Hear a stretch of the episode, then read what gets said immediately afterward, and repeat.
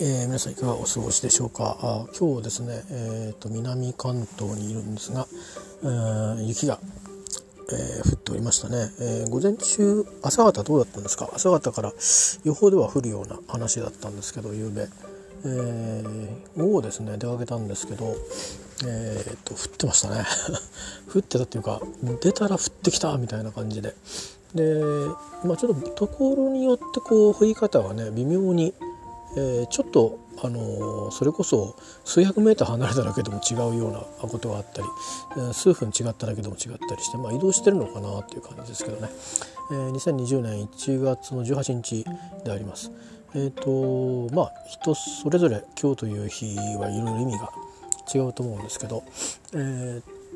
と私にとってはどんな日かっていうと今日はあれですね、まあ、センター試験の日ですね。えー、家族がセンター試験を受けてますんで、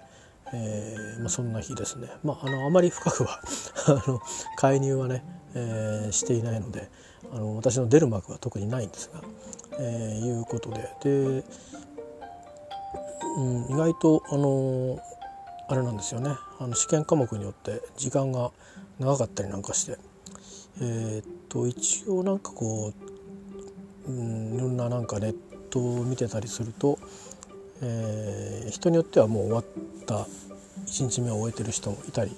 えー、するんですけどね。というかまああの科目で受けるから別にあのー、なんだろうこの科目だけっていう人もいることを別に1日のフルスケジュール全員が受けてるわけではないので、えー、みたいなのでねさまざまなんでしょうけど、まあ、フルフル受けるとすると、まあ、あの最後合格なんですけどね今日は。合格によって、まあ、この後まだ今も試験が、えー、これからまさに最後のパーツが始まるっていう、えー、人も多く多分いると思うんですよね。日本人にとってはね。えー、英語はなんかリスニングがあるんで、えー、最後まであるみたいですね。他の語学がね5カ国語ぐらいあるみたいですね。僕はあんまりセンター試験はもう共通一時の時代からあのなんかこの流れのテストに全く縁がないので、えー、実地がねないんですよ。あのもちろん知識としてはあったりするんですけどね。だからよく分かってなくて、えーまあ、我が家でも初めての体験ではないんですけども、えーまあ、でもねやっぱりちょっと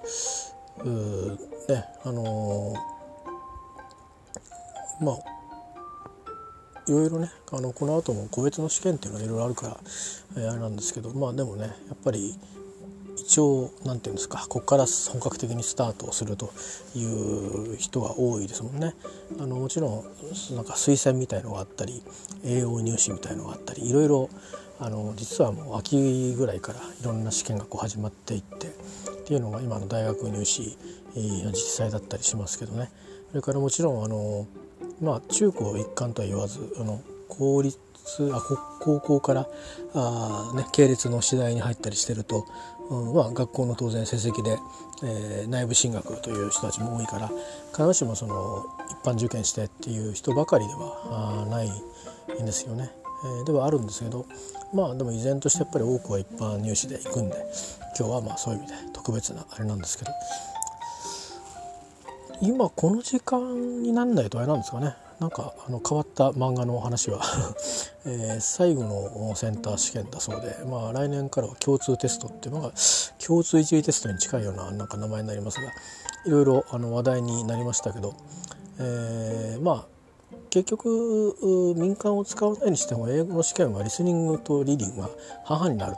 ということでですね、えー、まあそうなるとまあ今の英語よりも多分重たくなるのかな？配点がねえー、まあ TOEICみたいな感じになるんですよね配点はね、まあ、 TOEICはもともと民間の方に入ってませんでしたけど、えー、そういうことで言うと、まあ、他の試験はそういう配点じゃないからなんかそういう意味だと、うん、結局アンマッチだったんじゃんっていう感じはしないでもないですけど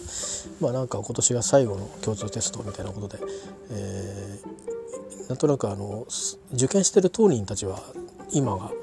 その戦いの場ですからね。あれなんですけど。なんか懐かしむ筋の人たちはなんかそういうので盛り上がってるみたいな感じがあって、うん、ちょっと違うかなと思いながらね、えー、まあ、見てましたけど。まあそれぐらいでございましてえー、っとですね。今日はそんな話はあの、まあ、とりあえずこれでおしまいで、えー、っとどうでもいい話したいと思って、えー、まして。あのたまたまあの用事終わって帰ってきてから見てた家族が見てたあのまあなんか録画したテレビかなんかであの公園にこうなんていうかな山みたいなのがあってそこにこうあの土管をボーンと埋め込んだみたい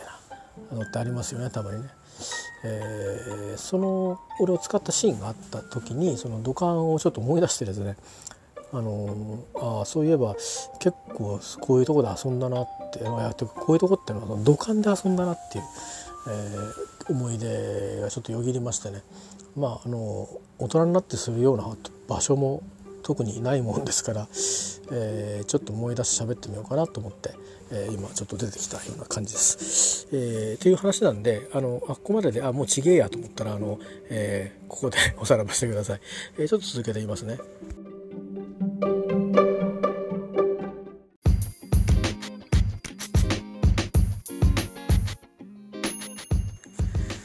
えー、それとですねあと、えー、さっきあのリツイート引用リツイートをしたんですけどもえー、っとリンクしたんですけどねちょっと、まあ、のすいませんねあのすごく簡単な英文にしたんですけどあのマルカさんっていうグラスゴーのアーティストの、えー、これシングルですね、えー、Spotify のリンクを、えー、っとツイートしたんですけど、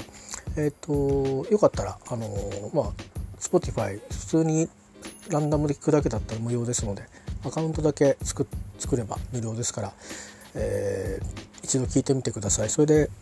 森川さんはえーと、このあとですね、えー、来月になるのかな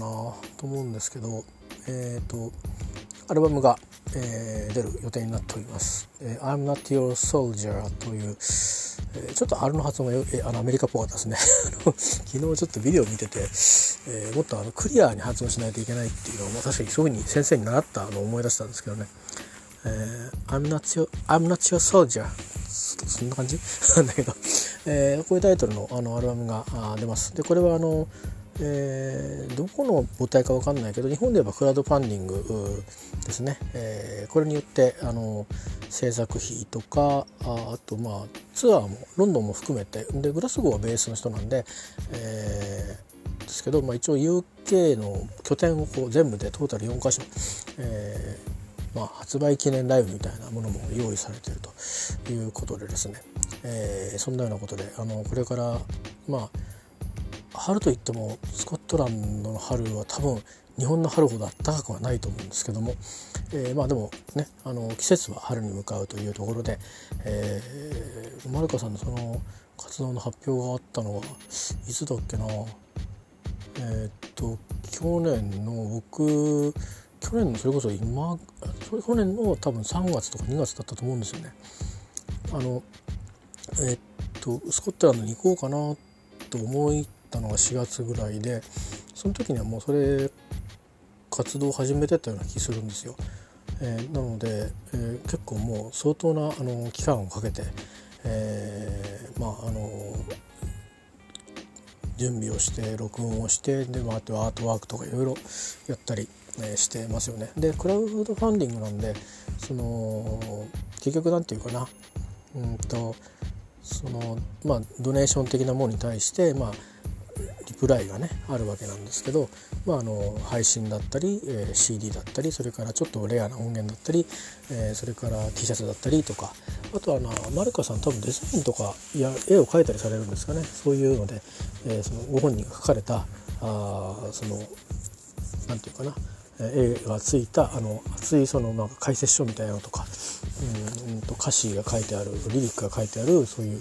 本みたいなものとかあとはまあ T シャツとかね。いろいろあのあって、まあ、僕もいくつか音楽だけじゃないその T シャツ込みのね、えー、ものもちょっとあのあって。これはなんかサイズが来てたんで一応応募したんですけど少しまた太っちゃったんでどうだろうなと思ってるんだけどね、まあ、着るつもりなのかって言ってできれば着ようかなと思ってるんですが。えっ、ー、とまああの YouTube の方でもえーと、昔の曲と今の新しいのでちょっとね少しあの音の感じが、えーとね、変わってるかもしれないです。あの大昔のやってたバンドと、えー、途中と今とで、あのー、すごくだんだん、えー、変わってきてる感じがあるんですけどサウンドが割とカチッとしてきてる感じがあって聞きやすくなってると思うので、あのー、日本の人たちにも、えー、ねあのファンが増えたらいいなと思いますし私もなんかそういう意味ではまあね、YouTube とかで聞いてるだけでまともな音源持ってないんで今回初めて手に入れることになるんですよ。で前の彼女が所属していたグループのことは残念ながらあのもう失礼ながらね知らなかったので今回その、えー、ドネーションした後であのそのバンドのレア音源も、えー、つけますみたいのがあってえなんだろうなんだろうと思って調べてこのグループいいじゃんとか 思いながらでももうねあのメインでは活動はしてないみたいなんですけど、そんなようなあ出会いがあったんですけどあの本当のね、えーと、本名かどうかわからないんだけど一応個人の名前のアカウントもあって、えーと、田原さんっていうんですね名前がねファーストネームかな。あでなんかね一種装束がねどこの衣装なんだろう、うん、少なくともスコットランドの衣装じゃないんですよ。えー、ちょっと細かくはあのどういう系統のあの方でどういう文化を大事にされてる方なのかちょっと詳しくは実は承知してないんですけどどういう感じかな、うん、エジプトとか地中海とかなんかそんな感じの気配がするんですけど、えー、ちょっと正確にはちょっと分かんないですごめんなさい。えー、でもねちょっとだからそういう意味だとあのスコットランドのあの音楽っていう感じに偏ってはいないです。でもまあ、あのグラスゴーの文化の中で活動してますからあだしエンジニアは、えー、もう私もあの去年会いましたし実際にだからそこで会ったってことですね私がね。あのポール・サベージってポールとそれからその、えー、当時名前をあのそこで聞いた時はマルカっていうふうに、えーと、ポールから聞いたんですよ。であのちゃんとそのスタジオのね、えーと、便箋便箋に書いてもらって、え、でこれよかったら紹介してくれよみたいな感じで紹介していいって言ったらいいよって言うからスポーンとスタンプをしてもらって持って帰ってきましたけどね。えーでまあちょっと時々時折、えーと、リンクをしたりして皆さんにもご紹介ツイッターではしてきたんですけど、えーと、音源が本格的にあのだんだんこれで2作目かな？もう1作出てるんですけどね、えー、それもなかなかいいです。えー、あので多分ですねすごくあの言いたいことが結構メッセージ性が結構あるんですよ。でまあママでもあってだからなんだろうな。結構変に上滑りもしてないし地に足がついててだけど言いたいことは言うわよっていう感じの、え、スタイスタイルで。で音楽も独特ですからあの僕は結構ね好きですね。まあ実際にね生にあったってこともあるんですけどで写真のあのとかビデオで見るようなすごくあのカリスマ性があるんですよね見ると。でも実際にお会いした時は本当にあのえーと、本当これ言うとレディに対して失礼なんですけどそれこそあの大学生ぐらい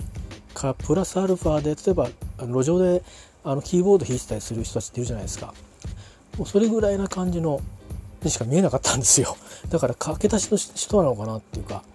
でとにかくいろんな楽器をバーッと広げててそのスタジオの宅側のねあの方にで今思わずねおいろんなインストゥルメンタルあるねって言って一体どんな音楽やるの？っていう話をしたらポールとわーっと2人で笑ってて「ねえそうだね」なんて言っててまさに多分まあプリプロっていうか何かねどんな風にやっていこうかみたいなアイデアをこう作ってたのかもしれないですね撮りながらね。えー、なんかそういう意味では、まあ、まさにそのいろんなそのクラファンの発表の前のあの特に音源発表したりしてなかったんでそういう準備段階の作戦会議みたいなことをやってたところにであのたまたまね僕があの いきなり乗り込んでったちゃったということだったかもしれないですね。まあ、去年の7月あ一昨年か。2018年の7月ですから、えー、まあそういう感じで。まあ一応あのメリットのやり取りとかいろいろしてですねそのクラファン申し込むにあたってあのいろいろあの分かんないことがあったんで音源のにリクエストとかまあ音源はどうかなリクエストどういくか分かんないけど T シャツのサイズとか。でまあ僕のこと覚えてるって言ったら覚えてる覚えてるって言ってましたんでこれは言うでしょうね。もう忘れてるとは言えないもんね。まあまあそういう話でですね。えー、とにかく、あのー、リンクしました。マルカさん、えーと、MALKA 全部大文字です。あのー、もしあのこのリツイツイートえーと、ご覧になってない方もですね、えー、マルカであの Spotify 探してみてくださいで聞けますので、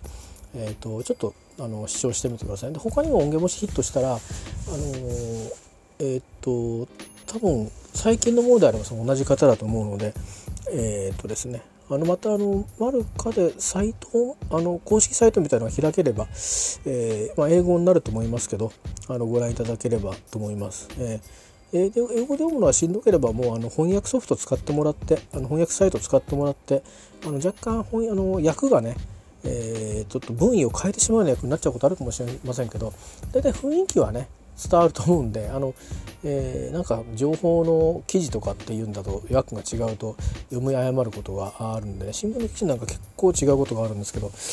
あのそういうことなんであの大体あこういう音楽のことを言ってるページなのかとかこんな風に分かると思うんでまあいろいろ使える道具はもう全部使ってですね楽にあのえっと、出会っていただければと思います。ということで、えーと、グラスゴーをベースに活躍している、えー、マルカさんの曲が Spotify で聴けるようになりましたというご案内でした。えー、ちょっとあの話の間に挟みました。えー、よかったらあの聞いてみてください。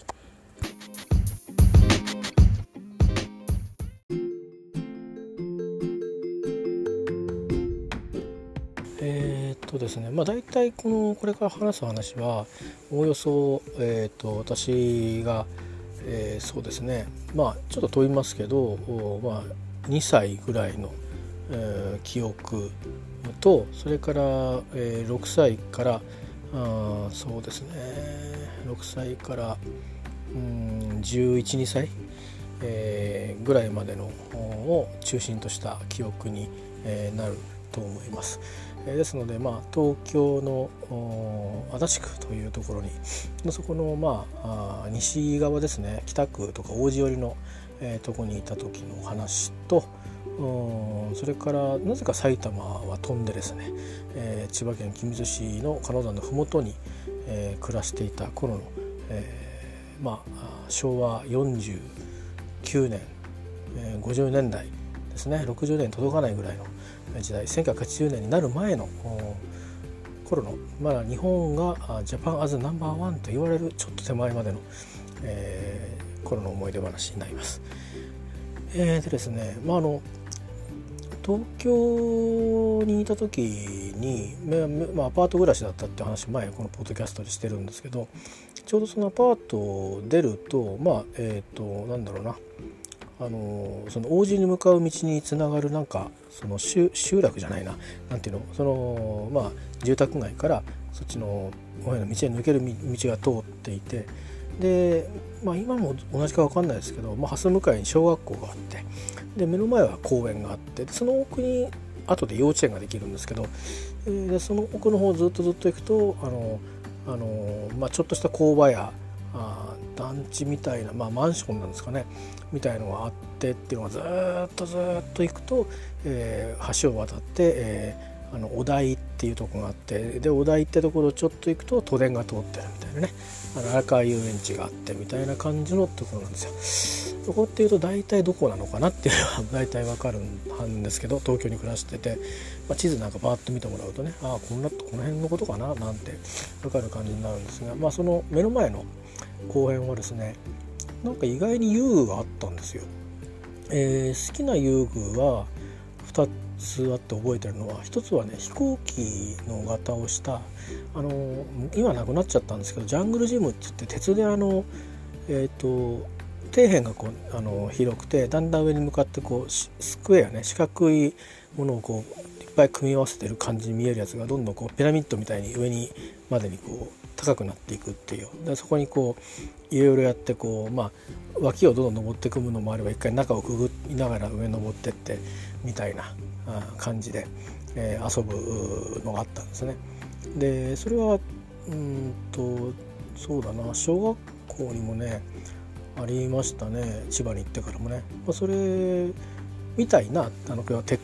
鉄骨っていうの？それの手伝いで飛行機をあの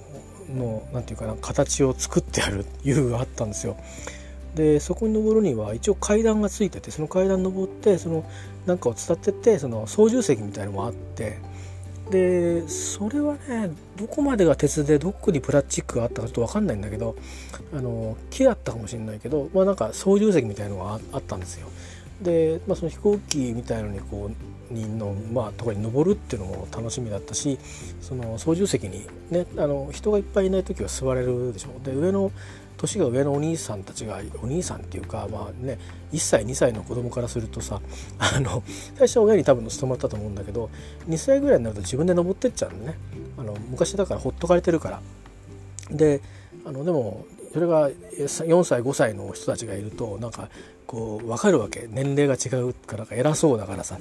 でなかなかねあのちょっと怖いからいけないみたいな感じになったんだけどでそれがね時間選ぶと大体その人たちはみんなこう親が連れて帰っちゃってたりすると僕らは家が近いから公園にあの来てわーっと乗れて。でそれ楽しかったんですよね。その飛行機の鉄組のやつが。それが以前そのまあ大学に入ったばっかりの頃にその近くに行って、えー、挨拶に行った頃とかあと会社入ってしばらくしてから一度まあその時は挨拶しに行かなかったですけどどうなってんのかなと思ってちょっとうろついた時に、えー、見に行ってそれはねなくなってたんですね。で多分それその頃なんか遊具の事故とか起き始めの頃で多分その昭和の頃に作ったものがまああの維持メンテナンスされないでそのまま残ってて怪我したりとかいうのが起き始めた頃でなくなっちゃってたんですけどまあでもそれが好きで。でもう一つがえっ、ー、とまあ山が作られててですね あの山っていうかななんつうのがあのー、こういななんつうのかな。人工の山みたいなのが作られててちっちゃい。でこう一応スロープみたいのがあるのね。階段もあったり。でそこの中に、えー、下の方上真ん中ら辺にこう土管がぐっとぶっ刺さっててそこをコンクリで固めてあるみたいな感じになっててで途中もこのスロープから行ったら土管があって土管もねそれはあんまり大きい土管じゃないですよ。下の土管は大きい。で真ん上の方はちょっと中ぐらいの土管ででそれをこうが中で交差してるのね。でそれをこう左に行ったり右に行けたりする山の中腹を。それから山の上の方に登るのはなんかあのあのちょっと鎖がついてて鎖場がついてて、えそこから登ると。でもちろん一番下からスロープに登ったり土管を通じたりしなくてもいきなりこう,、えーと、こうなんていうかな手で手と足をこう使って登れるような崖みたいのがあったり崖っていうか今思えば多分ね2メーターぐらいしかないんだと思うんだけど子供じゃないですか。で2歳ぐらいだから身長どれぐらいあるのかな？1, 1メーターもないですよね。780ある？60そんなもんですよね。だからすんごい高く見えたんですよね。で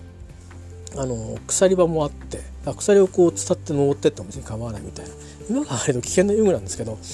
あ、それも結構好きで、うん、で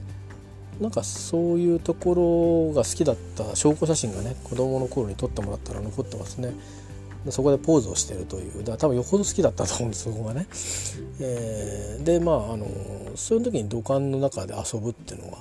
あって暗くなるじゃないですか。でこうでまた明るくなるじゃないですか。それがなんか楽しかったんですね。でまあ僕の思い出ってまずそれっきりなんですよね。でそれで、まあ、埼玉の方に行くとうんとまあ周りに何もないんでで基本的にそのねあの道路作ってる現場の目の前にいたりして、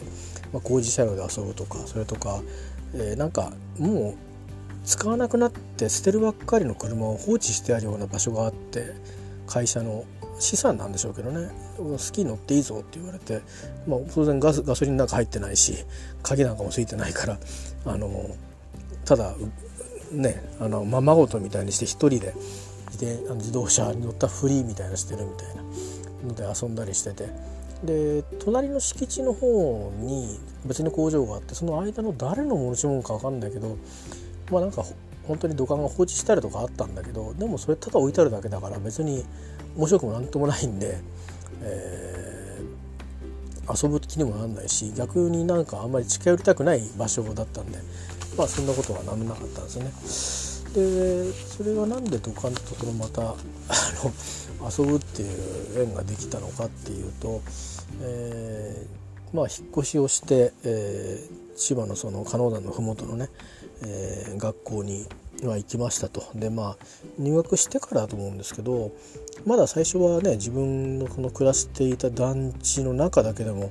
その自分の暮らしてる団地の中に何とも何ともあるんですよ。だし誰が住んでるかとかもう分かんないじゃないですか。で団地に住んだのが初めてだしうんまああとはその団地のそばにもまた団地があるからあそこは何なんだろうとかそれとか、えーと、最初にはいきなりそんなにたくさん探検は一気にしなかったんですけど、まあ、隣のスーパーの中ってどうなってんだろうとかそれからそのなんかね、道が通じてて山山っていうかなんだろう森伝いに林というか森というか伝いに家もあるしで奥の方行くとなんか農家みたいな家もあればあのなんか普通の住宅みたいのもあればで聞くとこによると池があるっていう話もあってなんて言ってまあそういうふうなことをしてで井戸があってあれは飲めるんだとか用水路って言われて用水路って何だろうみたいな。川じゃないのって、えー、小川じゃないのって言ったら小川なんだけど用水路っていうでもでも船とかいるんですよね。口細とかなんかいるんですけど土壌とか。まあ、まあ、田んぼからだからいろいろいるんですけども、まあ、そういうのがあったりで,、まあ、で川があるっていうのがあったりなんか用水路のが綺麗で川汚ねえなとかまあいろいろあったりして、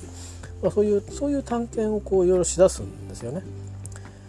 で、えー、まあ学校に行き帰りも普通の通学路だと別に土管と出会うことっていうのはそうそうなくてあるとするとたまにこう川なんか見えたりするとそこからこうまあ土管がドーンと突き抜けててそこから水がちょろちょろ流れてるというような感じ、えー、ですかねそれとかあと自分の団地の、えー、っと裏の方に行くとまあ団地って見かけ水栓なんですけどうんと自前の浄水施設を持ってですね。でその浄水施設はちょ危険だから立ち入っちゃいけないと思って通常は鎖かなんかかかってるんですけどその脇を降りていって、えー、いろいろ行くとですね、まあ、いろいろこうなんですかねそうそう衛生的に綺麗かどうかちょっと分かんないんだけどあのまあまあでもなんとなく、えー、よく言えば よく言えば えっとあの熊野プーさんの100エーカーの森で動物たちが遊ぶ時のね、えー、ような雰囲気のような場所のところがよく言えばですよあのあるんですよ。でそういうとこにまああの小学6年生5年生のお兄さんお姉さんお兄さんお姉さんいないや。お兄さんたちと、えー、下までね小学校2年ぐらいまでかな？2003年ぐらいなんか徒党を組んでわーっと行ったりしていたり、えー、それとかそっちの方面であの木にねあの縄太い縄食いつけてターザンみたいにしてブランコつけてああとかやってたりして、えー、まあまあ、大概あの立ち乗りしてねおおってやってで交代でやってたりするんですけど。で、あの、まあ、そういうところがあってでそこに、えー、みんなで行って遊んだりとか、あの、してっていうことをやってるんですけどでその途中にねあのなんかその道すがらでまたその小学校の裏の方からついてくる川が大きな川にこう流れるちょっとこう流量は少ないけどその川が集まってこれから太くなるってところにまた排水をこうどこの排水か分かんないけど、まあ、土管が出てきてて流れてると。僕にとって土管っていうのは何なんだろうっていうねあの子供の頃はなんか幼稚園に幼稚園じゃないや遊園地じゃない、えっと、公園であのにあるものでなんだか分からないけどこう通るものだと思ってたのがなんか知んないけどもう水を通すもんらしいという理解はできたんだよね。だけどそれだけでなんかピンとは来なかったんですけどでまあその通学路で帰ってくるとそういうぐらいな感じなんで、まあ、それぐらいあとは遊びに行った時に見かけるぐらいな。何の話したのかよく分かんないでしょ。まだね分かんないですよ。で、えー、実はその学校に行く行き方帰り方いろいろあってでも行く行く時ってまあ大概今でもそうですけど朝やっぱりねそんなによく起きれるわけじゃないしそんなに早く。まあ高校ぐらいあ中学校も中学校中学校はまああんまり早く行きたくないから行かなかったけど小学校とか高校とかになるとえらく早く行きだ行き出して学校に早く行ってるっていう時期もあったんですよ。なんだか分かんなかったんだけどなんかあんまりあの入り口で他の人と会いたくないっていう そういう時もあって、えー、連絡早く行っても教室に閉じこもっちゃうみたいな時もあったんですけど、えー、まあ、そういう時以外は大概行きはね余裕ないですよね。で帰りがまあまあ寄り道は行けませんって言われてるけど寄り道じゃないよっていう感じで別の道で帰るんだぐらいな感じであのだんだん人とその何て言うかな誰かと一緒に帰るってなると同じところに住んでる人と帰ると同じ道行っちゃうんだけど途中にその誰かんちのとこまで一緒にいてじゃあねってそこで別れて帰っていくとかってなると道がどんどん変わっていくじゃないですか。でたかたか本当に学校から数百メートルとこにある団地のこと帰るって言ってもそこまで一緒に帰ってそこから、えー、また他の仲間が違う方向のやつがいてとかって言ってやっていくうちにどんどん帰る道が変わっていくんですよ。でその中であのわざわざそこに遊びに行くっていうよりかは帰りながら遊んでいくみたいなことになるんですね。でそうするとですねその学校の近くの団地が2軒ぐらいあるんですけどその団地とそれから地元の僕らの方の住んでる団地の集落との間になんかこういっぱいなんかなんか何でもない場所があったんですよ。今はですねそこがメインの通りにあの国道の大きな通りから、えー、加納山の方に行くようにメインの通りに変わっちゃってるんですけど、えー、その頃はですね、えーまあ、何にもなかったんですよ何もないって多分もともとは田んぼか畑だったんじゃないかなと思うんですけど僕らの頃はなんか知んないけどねなんか水浸しの土地がいっぱい広がってたんですよ。で途中どうにかこうにか、うんと、通れるようななんかあの砂利道だったか土の道路だったかちょっと覚えてないんだけどどうにかこうにか行くとまあ、だかなんのあぜ道の広いあぜ道ってありません？ちょっと広めの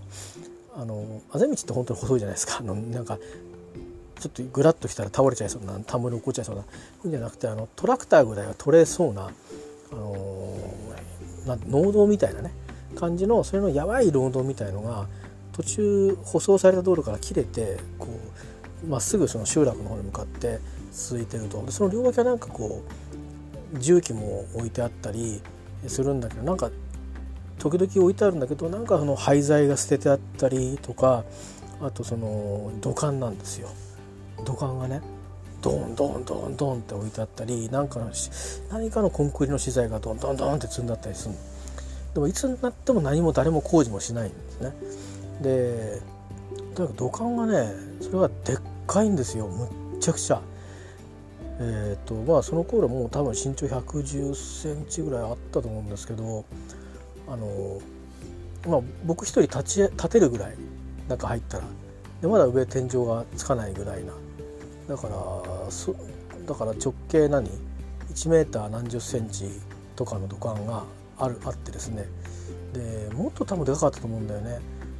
で中に入って「ああ」とかって言うとわーとか響いたりするぐらい でかいね。長さも長いんですよ。でそういうのがゴロゴロゴロゴロしてて。でまあでなんかその何かをやりかけて止まっちゃってるから雨とか降ったらそのままになっててで排水もあんまり良くないみたいで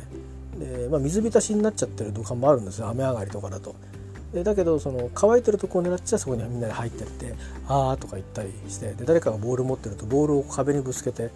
ね、不規則に反反発しますよね。えー、なんかだから下からこうやってうーってあの 上げてくるっと回って取るとかなんかそんなことをして遊んでる器用なやつがいたりとかして、えー、でそれに組式で飽きると土管の中で話し始めたりして。えー、表に丸木小屋だぞっていうのもあるんだけどとにかく広いから あので土管の中そのこなれてる土管はいいんですけどね。なんか新しめの土管だともうあの制服だったんですけどね。制服に思いっきり白い粉がいっぱいつくんですよね。なんかセメントかなんかできっとできてると思うんですけど。で、まあ、払って帰るわけなんですが、まあ、そんなようなところでですね。あの、まあ、遊び出したんですよ。で、まあ、水って言ってもそんなに汚い水じゃないんですよね。要はだから何？あの湿地っつってもあのその辺り別に工場があるわけでもないしあの、まあ、泥があって水が雨が降ってはけてないっていうだけなのでで別になんかゴミがあるわけでもないからあの今考えればそんな汚いとこではないんですけどねそこはね。うんだからまあそれがゴロゴロしててであのもう埋まっちゃってる湿地みたいになってるから埋まっちゃってるところでその中に入れない土管があったりするだけどこうなんかちょっとポンって飛び移れたりするところがあると延々土管がこうわーっと置いてあるからその上をこうコンコンコンって 通っててたりとかして遊んだりもしましたね。でまあ、あのそれがいずれどうなるかっていうとですね、えーまあ、それが今僕言ってる記憶が小学校1年生2年生ぐらいなんですね。で3年生4年生ぐらいになってきた時にですねあの本格的に宅地造成が始まってだからちょっと置いてあったんでしょうね。で、えー、かなり奥の方までそういうとこがあったんですけど僕ら遊ぶ時にさすがに山の奥の方まで行かなかったんですが、えー、本格的にそのそこの僕らが遊んでた場所も含めてまずは道路ができてで、まあ、宅地も造成されてで奥の方までそのちゃんと区画がちゃんと整理されてそれから家が建ち始めてで、まあ、友達たちのお家がそこに家を買って団地から出て、えーまあ、引っ越してくるというようなことになっていってその後もう家だらけになって今はもう本当にあのそこがメインになってるんで道路も僕らが通ってた道路はなんかなんだろうこの道路っていうぐらいな感じのサブの道路になっててその集落の方に抜けてた僕らがあのふざけて遊んでたとこの通りがずっと突き抜けてってですね、えー、道が変わって、うん、もう本当に森とかだったところは多分バーッと切り開いちゃった感じですかね、えー、それであのまっすぐ太い通りまで行ってるんですね。だから多分僕らが通ってたあの本当落ち葉だらけの道で近道してたような道は多分なくなっちゃったのかなって、えー、思うんですけどねそれはまあ確かめにわざわざ行ってないですけどまあそんなような、あの思い出が、あのあるんですよ土管ね。あのでもう一つの思い出はちょっとこれはね若干不衛生なんだけどえっ、とそれはあ小学校も高学年ですね。だからそっちはタクシー造成させたからそっちの土管では遊べなくなってっていうのとあとみんなそれぞれあの運動を始めたり習い事ですかね。剣道とかあの田舎田舎なりにあって。で、えー、った時に、まあ、一時期その徒党組んでねあの先輩みたいな人たちと野球をやったりあるいは基地作るぞとかっつってわーなんてやってた頃にはあったんだけど一時期まあ基地作りも下火になってたんですがなんかあの時々ねこういろんなこう派閥があってで、まあ、僕はそういう派閥に属してはいなかったもののなんとなく自分がよくいるグループみたいなのがあったんですよ。えでで割とみんなフリーで動く人たちばっかりだったんで、まあ、話があってねなこんなとこで今日遊んできたっつって、うん、明日お前も来るかみたいな話になって顔つないでやるぞぐらいな あの、うん、まあ別にそこに仲間に入れてくれとは思わないけど、うん、基地とかっていうのはねあれなんですよなんかねあの会員制なんですよ わかんないかもしんないけどあのこの基地は何々君と何々ちゃんと何々ちゃんはいいけどあいつは嫌だとかそういう感じなの あの排他的なんですね。でそ普通の基地っつうのは大概の山とか森のなんかこの、えー、竹を使ってとか木をこうやって拾ってきて折ったりしないんですよ。なんかなぜか知らないけど枯れ木がいっぱい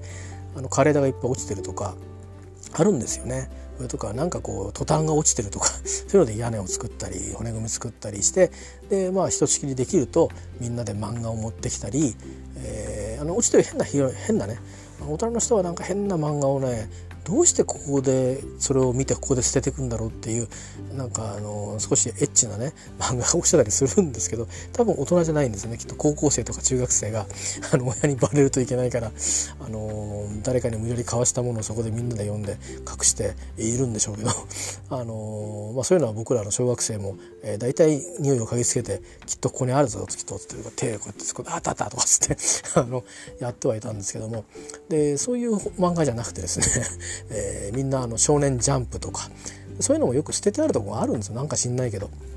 えー、もちろん自分の持って持ち物を持ってくる人もいましたけどね、えー、なんかねあとあとは今ほらでも再生ゴミってやるじゃないですか。でゴミ置き場で、うんとまあ、生ゴミ捨てるとこじゃないところになんか本の置き場古新聞とか置くっていうのがあって本当はそれ持ってきちゃいけなかったのなんだろうけど それをまた 丸ごときれいにしたのそのままこう、まあ、かっさらってきて それをこうそのまあ施設図書館にしてですね、えー、中に持ち込んだりして、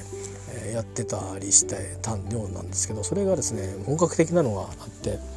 まああのさっき言ってたその私がえー、ね、なんかあのちょっと湿地帯みたいなとこがあって何年も手つかずのとこに土管があって、まあ、そこでいろいろ最初のねすごい巨大な土管に入ってね遊んでたっていう思い出話しましたけど、えーと、帰り道じゃなくて全く帰り道じゃなくてそこからそうですねあの鹿野谷の方に向かって行くようにして行ったところにあるあのちょちょっと行くだけなんですけどそっち側にもまた宅地が造成されましてで、まあ、そこにこう移り住んできた人たちも転校してきたりして、あるいは団地からそっちの方に家を買った人もいてでそっちのまあ、うん、家の方になんか基地ができたとか言ったらですねでもどこに基地作ったんだろうと住宅街にと思ったら、まあ、ちょっとこう裏に川が流れてるんですね、まあ、その川は実は中学校の裏を流れてさっき僕らが言ってたそのターザンをやったりなんだりっていうとこにつながっていく川につな、がるんですけども。でそこにですよ、えー、上流はかなり綺麗な川があるんですよ。そのそれこそ前ちょっと言いましたけどおとぎ話みたいな世界の竹林みたいなねところにつながっていくところにつながっていくんですけどそこのところはなんか生活排水浴が出てるようなあのー、まあ土管がですねむき出しになってるとこがあるんですね。でほーと思ったらでその時は水は出てなかったんですよ。だから生活排水っていうか薄いかもしれないですね。そのいわゆるあの下水道ってよりか何、えー、て言うのかな。雨水？雨水をこう流すための、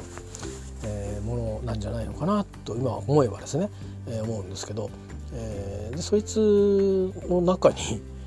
あの入ってくんですよ。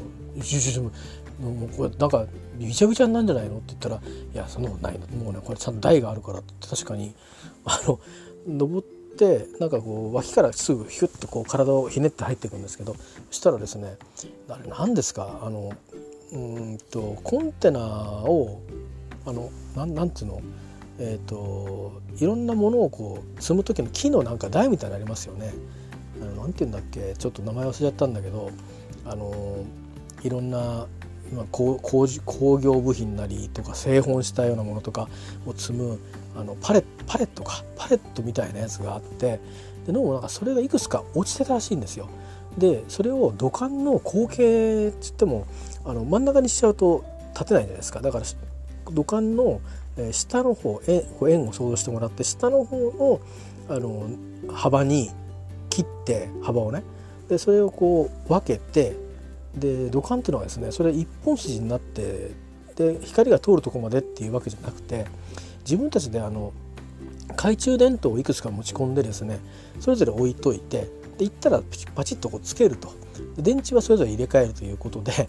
で土管がですねこう入り口から入っていってます。まあ2メーター3メーター行ったところで Y の字に分かれてるんですよ。その Y の字に分かれたところにも一応 Y の字の左側右側それぞれにパレットをポンポンと置いてありまして。でその Y の字に分かれてるとこだけはもうギリギリまでやることで、まあ、飛び乗るみたいな感じで、えー、つまり、えーと、土管の下の水に触れない形でですね宙に浮いた形で、えー、Y の字の中に3箇所の、えー、いわゆるあのプレイスペースがですね 作られていてで明かりは懐中電灯で、えー、供給されていてでそこにこう、まあ、本とかがあってでみんなコーラとか持ち込んで飲んでるということなんですがでまあ難点はですね行ってみて分かったんですけど若干かゆい。かゆい。かゆくないここみたいな感じで言わなかったんですけど僕はちょっとなんかその頃からアレルギーあったんですかねでもあの薄いですからねあの排水はないにしてもでもやっぱりほら何ていうのわけはとにかく路上も流れた水がこう流れていくわけだしでそれなりにあったかいからきっとネズミとかもいると思うんですよね。なんか一回ね「ネズミ出た!」とかって「あー!」とかってたまに来んだよなってこの間ヘビレだなとかって言ってて 大丈夫かみたいな とこだったんですけど。でそれがですねあの作った人たちはとっても頭脳優秀派なんですよ。だからあの僕は騎士とか作るのは下手くそでできたところに遊んでたんですけど一回作ろうとしてあの山に穴を作ってで、まあ、いわゆる塹壕みたいなのを作ったんですね。そしたらあの次の日に大雨が降って、えー、単なるあの水ためになっちゃって やめようって放り出したんですけどえらい迷惑ですね。あれ落っこちたら危なかったなっていうのなんですけどそれっきりしちゃいましたけどね。であのそこはつまりそのまあ普通の雨だと下水がわーっと流れてるから平気だっていうことで結構長い間あったらしいんですよ。僕も1回2回ぐらいだから1回目はその最初から Y の字になってないんですよ。最初は入り口だけあった時に1回行ったんですそれからしばらくして Y の字拡張したからっつって 招待されて行ったんですけど。すげえなこいつらと思って。でまあ一応付き合いです。しばらくいて「で帰るわ」とかっつって帰って。チャリンコで行ってるんで上にチャリンコ止めてあるっていうのは怪しいですよね。なんかカーブルにチャリンコあるんだけど誰も人影見えないってどう見ても子供のチャリンコみたいな。まあその頃になるとなんかスポーツサイクルみたいに乗った気がしますけどでまあまあそんな感じで、えー、だったんですけどその作った連中の一人はですねえー、木更津高専に行きましたね。それから一人は私と同じ高校に行って、えー、慶応大学に出て、えー、私のあの今のあの親会社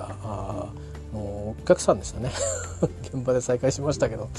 こんなこともあるのかと思いましたがそんな感じでですねあのまあ私よりも極めてあの優秀な頭脳を持った人たちだったのでやることは違うなと思いましたね。発想がねだから実行力がね緻密さにおいて、えー、なかなかあのかつてのその私たちが、えー、恐れ多いと思っていた先輩たちも結構いろんなことをする先輩たちでしたけどもあのそっちの私が近しい先輩じゃなくてね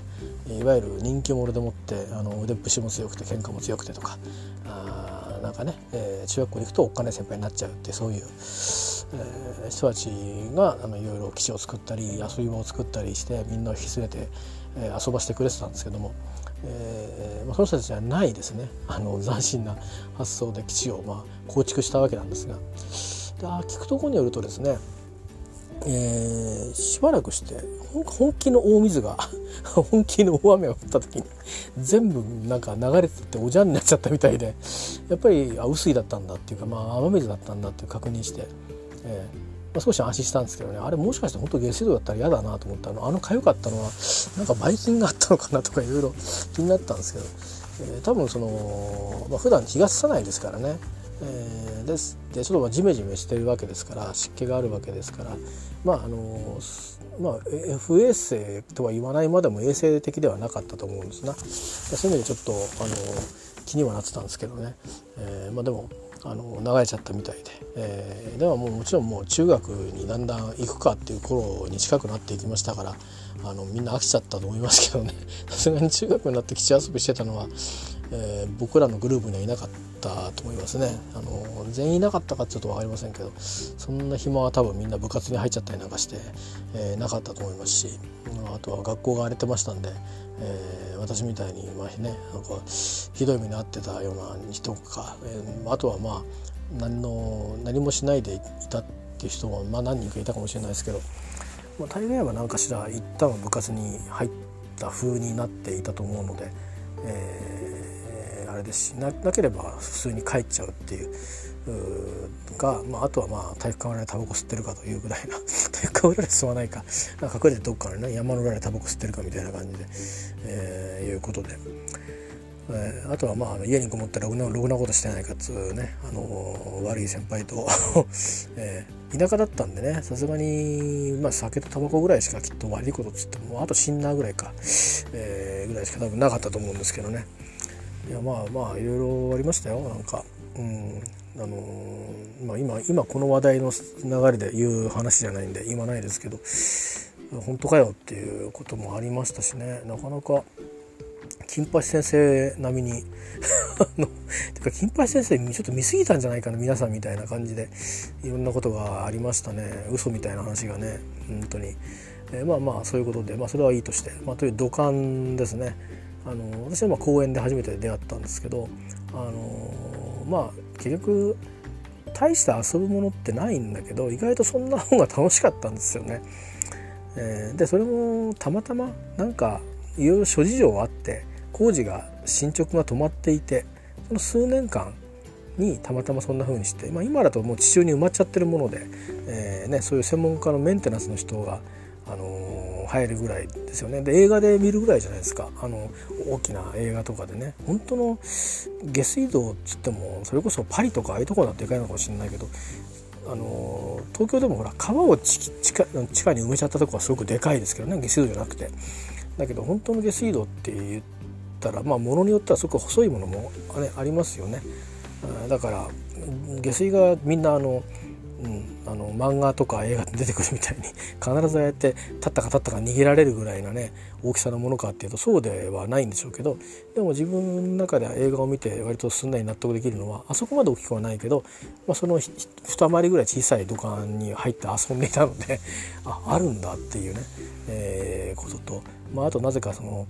出来上がった構造物を活用して基地を作って中までですねあの自分たちのあの遊び場遊び部屋に していた、え人がいて、えー、でまあねあのそいつらは実はあの優秀な頭脳を持った連中だったっていうのと、え、最後はお水で流れちゃいましたじゃんじゃんっていう、え、話でねなかなかオチがついてよかったなと思ったんですけど、えー、水に流して、ね、それは水に流そうっていう感じで終わったっていう、えことでねあれだったんですけどまあまああなんかふとねあのなんかあのドラえもんとかでもなんか漫画に広場に土管とか置いてありますよね。だからなんかあのもしかすると宅地を作ったり街を開発していく時のサザエさんだったかな？どっちだったろう？ドラえもんじゃないか、まあ、なんかそういう時のあの必ずに登場するアイテムというか資材というかねの代表格が土管だったんでしょうね。あのー、まあ中学校ぐらいですとね私たちが昭和じゃないですか。だから土管っていうと、あのー、すごくぶっといあのズボンですね。学生服のズボンのこと土管とかって言ってましたけど、えー、なんか横浜銀杯の歌にもあったような気がしますが歌詞にもね、えー、歌詞に入ってなかったっけ？今日も元気に土管を履いたら洋蘭背負ってリーゼントなんていう歌詞があった気がしますけど、えー、その土管っていうのはその土管から来てるららしいですよ。えー、まあそういうことで、えー、まああの単なる思い出話ですね。えー、まあそういう経験をそのしたからどうってことはないんですけど、まあ同時にあのあれなんですよ。その前言いましたけどね、あのプーさんのえ、っとアニメーションで映画じゃなくてねプーさんのアニメーションあるんですディズニーの。えーと、僕が好きな回があってなんかねまあ秋になって遊んでるんですけどピグレットとプーさんが確かティガーもいたかな。ちょっと覚えてないんだけどルルー？とか、えー、あのどんぐりかなんかがねわーっとこう木から落ちてきてそのどんぐりが川のようになってですね、まあ、見方によってちょっと怖い話にもなるんですけど川のようになってわーって滑ってこう、まあのあの百栄館の森の仲間たちのところをずっと通過していくっていう。だからあの「ラビット!」の畑も全部ぶち壊していくっていうあの回があるんですけど。であれ見て僕思い出したのはねあのあれなんですよ。冬秋冬になるとあの山の上に何だろう神社の祠みたいのがあって神社の本体はなんか下の方にあるんだけど祠は山の上にあるみたいなとこがあって。で夏はそこまでこうなんかとりあえず歩って行ってくるかみたいな。で眺望も何もないんだけど隙間からちょっとだけ遠くが見えるみたいなとこがあってね。夏だと涼しいんですよね。あの上の方に行って風がそうそう抜けないけどまあ日差しが遮られてるんで。でなんとなくちょっとしたトレッキングみたいになってて楽しいんだけど秋冬になるとその、まあ、広葉樹なんですね。あの上の方にあの。上っつってもねたかだか多分5 6 0メートル上な多分山っつっても丘みたいななんかあれだと思うんですけど里山ですね。でそれがね全部落ちるんで本当にあのなんかね滑り台みたいになるんですよ。でそれをだから上の方まで行ってその夏だと夏にその涼みに行く一番最後の祠があるところまで行ってでそこでその段ボール1枚持ってってですよ。で長いやつ。でそれを34人で友達とせーので乗って、まあ、言ってみればボブスレーみたいな感じですね。でそのボブスレーみたいな感じでその枯葉の、えーまあ、神社までの参道を逆に今度はうーって行くんですけどものすごいスピードが出るんですよ。あの枯葉ってすごいスピード出るんですよ枯れてるから。でしかも怖いのは、まあ、艦隊があの木は植わってますけど一応崖崖っていうかこう斜面になってますよね。で一応その参道普通だったらちゃんとこう踏みしめられてるんですけどそこに全部枯葉がこうあるんでちゃんとそのこっちからこっち行ったら崩れるぞっていう意識しながら体重をみんなで こう左みたいな感じで。なるべく左にこう行く感じでね右側が全部斜面になってるような感じで。別にボクレスみたいにボクセみたいに左に右にというコースにはなってないんですよ。歩きやすいように作られてるんで。でガーッと行ってでまあ気をつけなきゃいけないのは途中まで行くと最後今度はいきなりこうまっすぐえーと、階段で下に下っていくところがあるんででそこもある程度枯れ枯れ草に埋まってるんですよ。でそこまで突入しちゃうとあーってことで転がってってあーってことになっちゃうんで あのそこの手前で止めるっていう、ね、ブレーキをかけるっていうのが一番前の人の役目ででまあ最初の人はブレーキかけて少し弱くなったら後ろの人も一緒にえーって止めなんなんとなく止めに入るみたいなねとかあの、うん、あの後ろに体重をかけるとか、まあ、なんかいろいろあってね。構スリルがあって面白かったんですけどそれもね何回かですねうん2回ぐらい小学校の間2回ぐらいかな。でもすごくあの鮮烈な思い出でで忘れてたんですけどね長い間。長い間忘れててで、まあ、前にちょっとそういう音楽の歌詞を作る時にちょっと思い出したけどうんと思ってそれだけだとちょっと曲書けないなと思ってまあ蛍の方に倒し倒しちゃったんですけど蛍の方の思い出からあのインスパイアした短いちょっと詩みたいのを書いてそれを友達に託して友達に詩にしてもらったんですけど、えー、でまあその話はそのプーさん子供と一緒にねプーさんのビデオを小さい頃子供が見てる時に思い出したんですよ。秋のことをやっててでまあいろんなその変なそのなんだろういつでも綺麗な、うん、水辺ではなかったけど、まあまあ、たくさんいろんな池とかね、えー、なんかねもう地図で見たらもう埋められちゃった池も結構あるみたいなんですけど本当にまあ前も言ったんですけど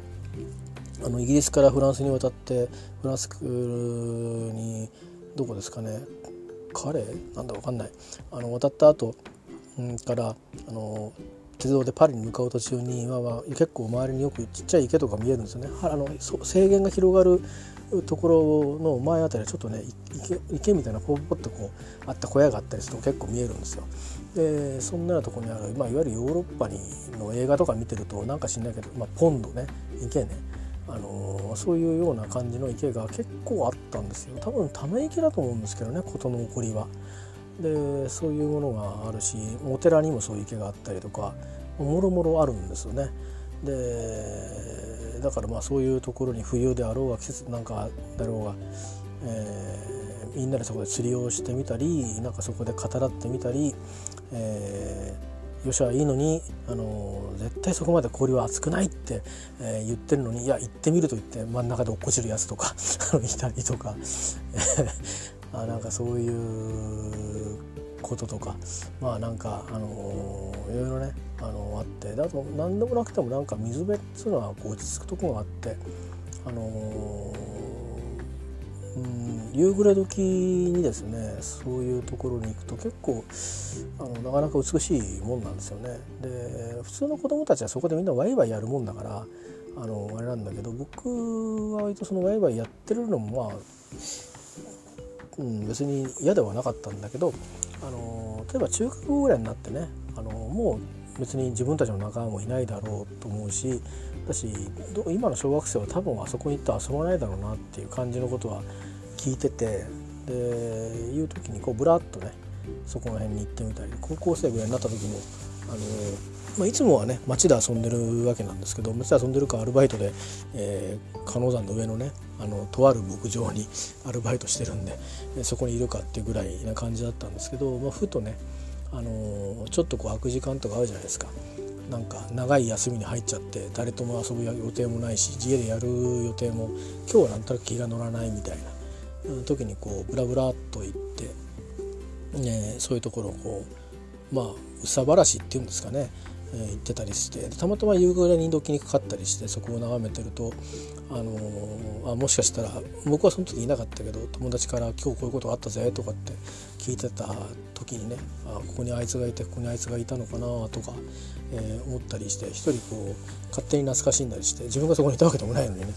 えー、したりして帰ってきたりとかあったりあるいはそういう道の先にですねあの一山越えるとまた違う友達の家があったりしてでみんなで普通はあの普通に行くと大通りを通って車わーっと通ってるとこ行って、えー、そこから右に入って山の方に向かって行って奥まで行くとそういう陣地があるんですけど実はその山の裏側って僕らの小学校からまっすぐ来た道と重なってるんですよね。だからあのそれ越えちゃった方が楽だっていうんでそいつはそうやって通ってきてるんですよ。学校に、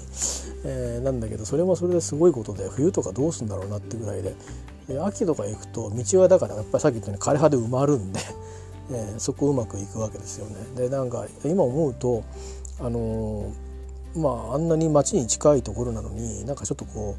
ういわゆる、ね、たまにほらあるじゃないですかあの郵便局員の人が一人の住んでる方のためにこう山を登っていきますみたいなあの世界ですねあの世界が普通にあってで子どもたちは当たり前のようにそういうところをこう行ったり来たりしながら移動してたんですよ。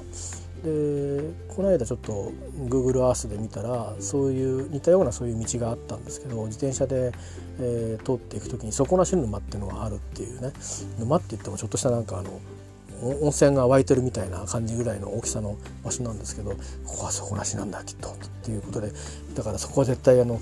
こう自転車ごとね落ちたら助かんないから注意しなきゃいけないなんていうふうに言われてる道があってでもそれを通っていくとあのえー、集落を一つ二つ飛ばして近道ができるんですね。奥にだから住んでる友達のとこに行く時に。でその道がどうなってるかって調べてってこの地図をこうやってバーッと見てったら道はあるんだけど高速道路が上を通っててそこの下をなんかあからさまに通っててあのしっかり風情を失われてましたね。だから途中ね工事車両を置いてる場所とかもあったんですけどね。結構あの僕らがいたところの奥の方行くと砂取り場があっていわゆる東京とかでいろいろ建築しますよねでコンクリート固めるのに砂がいるんですけどそれの砂を取る場所があるんですよ。で多くは山を崩してその山の割とだから山の成分が砂なんでしょうね。えー、あの岩石というかあの砂礫というかあのだから結構山がすごい高さまで削られてるのをこう目の当たりにできる場所結構昔はありました今はどうか分かんないけど何箇所かあって僕らの小学校の奥の方にもあったしそれから違う隣の地域からまた奥の方ですね君津の豊房とかそっちに行く方面の途中のエリアにもやっぱり砂取り場があってそれはまあ産業がやってることなんでねあの本格的にこうダンプが止まってたりとかなんですけど、えー、うわこんなに削っちゃうんだみたいなあ感じの、えー、とこですね。まあまあ、ってみればまあ武甲山みたいなもんだと思うんですけど あの埼玉のね秩父の方にある、まあ、セメントのその材料を取るために削ってるわけですよね。採掘してる鉱山みたいなことになっててあれも半分ぐらいまで削っちゃってるからいい加減あれ以上削らないですよね。あれやってちゃ上にあるんですよね武甲山の神社があるんで。で展望台があるんですけど本当足元まで削れてるんですよね。ほぼ足元まで。まあ登ったのは一応だけなんですけど、えー、結構なかなかあの上からの風景とかあのあの裏側はですね奥まですごく山が奥までつながってるんでなんか山深いとこなのになぜかあの武甲山のとこだけは もう完全に削れてるからねなんかこう薄っぺらい山に見えちゃうんですけどまあ実はそんなことなくてねまあでもそういうような砂取り場が千葉は多いんですよね。えー、まあだからそんなこともあってあのーそういう工事車両がよく止まってたりしたんですねだからなんか言ってみればだからそういう道があるっていうのは誰かが使ってるから道を用意してるのですけどそれがそのそういう産業用の何か用途で途中から先がなんか広、まあ、幅が広がってたりして多分本当はもともと小さかった幅が狭いままだったと思うのが途中からにそのそういう場所ができてそこから広くなったりしてあのその少し舗装された道路まで接続が良くなってたりなんかしてそういうところをこう当たり前に使ってですね僕らはあの遊びに出かけてたんですね。あのもちろんその何て言うかな舗装された道路だけとかって言い方も知ってたりするけど、うん、あのそういう道を使うことが多かったですね。えー、それは何だろう僕らの中で多分誰かにそうやって習ったし実際近いからそうしてたと思うんですよね。えー、よほどだからうん、なんか雨で危ないとかいう時以外は多分そっちを使ってましたね。あとはあの今はもうないんですけど砂利道のまんまっていうところもありましたね。あの延々砂利道。あの何て言うのかな。もうこれあと舗装するだけだぐらいにあの砂利が引かれてる感じですかね。アスファルトわーっと引けばおしまいみたいな。ああの、もちろんアスファルト引く前に一回あのローラーでガーッとこう押し固めてそれからアスファルトっていう感じだと思うんですけどその砂利道のまんま、うん、あの何百メートルもそのまんまっていう。で途中からまた舗装みたいなそういうなんていうかこれ予算がついてないんだなっていう今思えばね、えー、ところもいっぱいあって。だけどまあ僕らとしてみるとまああのゲームでいうねあの、まあ、今のゲームはちょっと車は本格的に速い車が多いから分かんないけど昔のテレビゲームってここはアクロとかっつってねガタガタガタガタガタってハンドルが震えたりとかってのがあったんですけどそんなようなあのゲーム感覚で、えー、いましたね。まあ、でもあの砂利道走るのって結構チャリンコ疲れるんですよ。で車輪取られたりするんでで砂利道もあの細かい砂利じゃなくてなんかね角張ったあの砂利なんですよ。だからタイヤにも本当よく考えるとあんまり良くなかったかもしれないですけどね。車はほらタイヤあの幅が広いし重さがあるからこう踏みしめていくから。でもねガンガンガンガン言ってましたよ。あのあの飛ぶんですよね。あのあれが石が。だからすれ違う時に当たったりなんかして。結構だからいい車は通らなかったんじゃないかな、うん、まあまあそんなようなことでね、まあなんか作りかけの町っていうことですか？言ってみれば、えー、作りかけの町だからこそ面白かったっていうか東京はもう出来上がった町だったんですね。僕が生まれた昭和42年で記憶にある今土管の記憶は多分、えー、2歳ぐらいの時に1人家出をしてあの黒猫抱いて帰ってきたっていうらしいんであの2歳ぐらいからなんか、うん、なんかなんか勝手にどっか行っちゃう人だったみたいです。えー、なんですけどうんでも東京はやっぱり出来上がってたはずなんですよねもうね。東京オリンピックの後ですし。でその後埼玉行った時はまあ別に何もこれから作るっていうところだったんですね。埼玉僕が行ったところは。で千葉はあの製鉄所が僕が生まれた頃にできてそこから人の入植じゃないけどそういうことがあの農家がもともといたところに始まって。ででもまだ作りかけっていう感じだったですね。で作り終わった頃に僕は東京に来ちゃったんで、まあ、作りかけの間だけあのそこにたまたまいたので、あのー、まあこの間ね台風の影響も出てるとこですけども、えー、その僕のいたエリアもねあの南の方だけじゃなくて君津の辺りもあの山奥だけじゃなくてね僕らがいたそのまあ加納山の麓まあ、君津っていう意味では、まあ、まだまだ入り口って言ってもいいぐらいな場所ですけど、えー、作りかけ全てが作りかけでしたね。あのいろんなタクシーもまだなかった時代なんで、まあ、とにかくもうなんか分かんないけどなんていうの区画だけ知ってて砂利道が延々ととかここは舗装あるよって言ってじゃあ舗装した道で行こうかとか言っていう感じでとにかく今でこそ家が建ってたりお店がいっぱいあったりで1回12回店は倒産して変わってたりとかってしてると思うんですけど、まあ、全てが作りかけだったですね。えー、まあ、だからどっちかって言えばその製鉄所の方とかはまあ木更津も同じですけどね港の近くとかの方が昔はね今はどれぐらい栄えてるかわからないけどお店がいっぱいあったりとかあの歓楽街まで行かないけどそれっぽい雰囲気のものがあったりしてね駅なんかよりも港の近くの方がそういうのがあったりするしたんですよね前はそういう街だったんでしょうね。えー、まあそんな感じで、えー、まあでも作りかけの街ってのはいろいろ面白いですしね。ただまあ開発が進んでっちゃうとさっき言ったようにあのそのまあ多分その神社のねはとかはなくなってないと思うんですよ。山のよの神社とかなくなってないと思うけど、まあ、そこに勝手に入れないですよね。友達が地元の人だから入れたわけで。であとはその池とかねもうあの危ないからっていうんで、えー、なくしちゃってるところがあったりとか。あとはまあ宅地にするためになくしちゃってるとこがあったりとかっていうことで、えー、まあそういういつから変わったのかわからないけど、まあ、自然のこうね中にあったものもなくなってしまってるみたいですね。あとはまあ本当にそれこそあの春になると、えー、花が咲いてまあそいつの蜜をねすいすい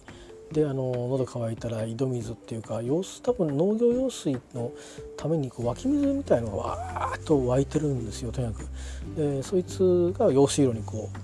言ってるんですけどそれ飲めるんですよね、えー、あの別に本当にお腹壊さないですよ全然。で何箇所かあって。でそういうところに冷たいんですよまた。でそれをこう飲むのが楽しみだったんですけど。うん。ていうかそれぐらいしか楽しみがなかったんですよね。もちろんね20円30円でアイスは買ったりしましたけど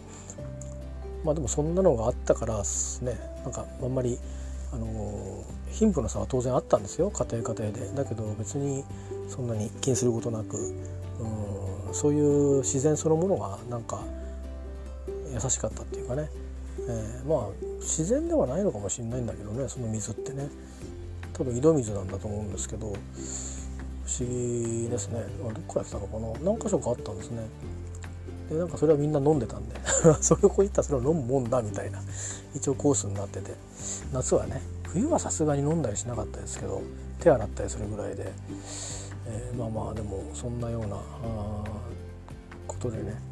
中学校になるとさすがにそういうとこ行っても水飲んだりしませんでしたけど鼻の蜜もね飲んだりしなかったですけど。筋だとかねあとなんかレンゲのあの花の根っこも甘かったですねちょっと甘いだけですよ言ってみたらね今の砂糖だなんだ生クリームだとかっていうのとは全然もう違う甘みですけどまあまあ言ってみればまあウイスキーの中で感じる甘みと近いものがあるかもしれないですね。まあ、あのそんなようなことで、えー、なぜか土管の話からあの 作りかけの町の話になりましたけど、えー、まあそういうことだと思うんですよね。作りかける時にあの表に出てくるのが土管ということで、えー、まあなんかねあの山彦なんてヤッホーなんてあのどっか行ってやるたことはきっとそれまでもあったんだと思うんですけど、えー、実際にヤッホーって帰ってくることなかなかないんですよねあれね。やってみると分かるんですけど、えー、なんですけど土管のあのねリバーブ感みたいなあの強烈なリバーブ感を味わったのは多分千葉のあの土管が多分初めてだったと思うので。えエフェクター使った時にあのいやちょっとこれ自然じゃないな っていうのは土管のそのリバーブがですね自分の中の原体験に多分あったんじゃないかなとフローバよりもねあの普通の銭湯のあの音でしょあリバーブっていうとねでそれに加えて僕の場合はもう一つあの土管のリバーブがインプットされてたんであのまあ音作りする上では幅が広かったんじゃないかなと思うんですけどねどうでしょうか。えー、いうことで、えー、すみません今日はあのたわいもない話しかしませんでしたけどなんかねあのー、いろいろ、えー、世間ではまあいろいろシリアスなことも進行している日ではあるんですが、えー、まあたまには ということでというかいつも同じか、えーまあ、今日も、ま、さらには磨きをかけてあのくだらない話を させていただきました、えー、まああのちょっと寒いんですよね。どうなんですかね。西の方は暖かいですか？えー、多分あの東北とか北海道は当然に寒いんだと思うんですけど関東の方は、えーと、最高気温は5度ってことだから多分今日表行ったから寒かったですからね本当に。今日実はちょっとあの心臓がキュッと2度ほどなりましたね、えー、あの久しぶりにあの寒さで。びっくりしましたよ 本当に。やばいと思いましたけどね、えー、なので皆さんあの本当あの大事に暖かく暖かくしてください。大事にってあの具体的には暖かくしてくださいね。あの寒暖差がすごいあるので、えー、明日少し和らぐといいんですけどそうは言ってもね体調がこう急にこう緊張と弛緩ということになるといずれにしてもどちらにしてもストレスになると思うんであの体にとってねあのですからあの大事にして温かくして、えー、ください。えーとまあ、あとこれはまあ受験生は聞くことはないと思いますがあの思いだけを飛ばそうと思うと、えー、まあこれからね受験シーズンが進んでいくのであのどうかねあの体調だけは本当に維持をしてあの自分であと納得のいく準備をしてあの力をね、あの結果はともかく、え、今の持てる力を全部発揮して悔いを残さないようにね、え、してもらえたらあきっと、あのご自身が一番いいことなんじゃないかなと思いますんでね、えー、とにかくまあ交通機関やら気象やらをね何事もないようにと、えー、私は願っていたいと思います。いうことでございました。まあ、対応もない話した後に真面目に締めてんじゃねえよっていう感じもありますけど、えー、以上でございます。えー、どうかあの仕事の方はちょっと明日もしんどいかもしれませんが、えー、どっかでお休みが取れるといいんですがあのいろいろ災害の関係でまだ仕事が続いてる方はもしかしたらお休みがね取れなかったりするかもしれませんけど、あのせめてあの睡眠とお風呂とあよく当たってください。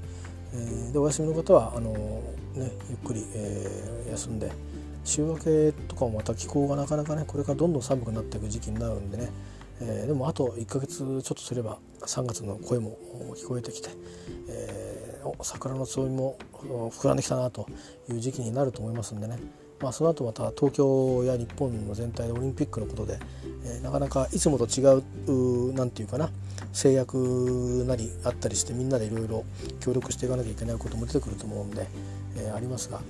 あまあまあいろんなことが変わっていきますけども、まあ、とにかく暖かくなったらどうにかなるというふうに思ってですね、えー、この寒さをこう乗り越えられたらなと思いますんで、えー、ご自愛ください。えー、ではまた。